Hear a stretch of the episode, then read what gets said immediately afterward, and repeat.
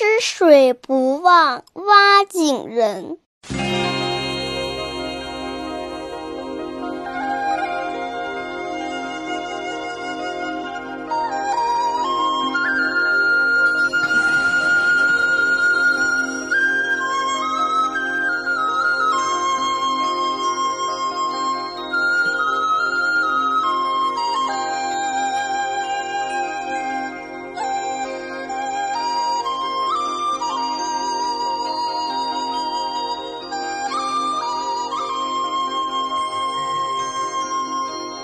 瑞金城外有个村子叫沙洲坝，毛主席在江心领导革命的时候，在那儿住过。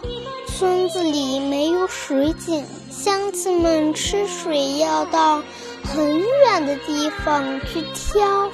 毛主席就带领战士和乡亲们挖了一口井。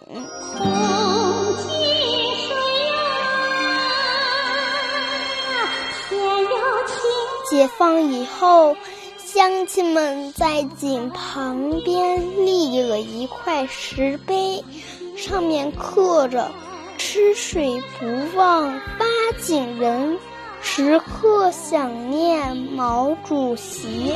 吃水不忘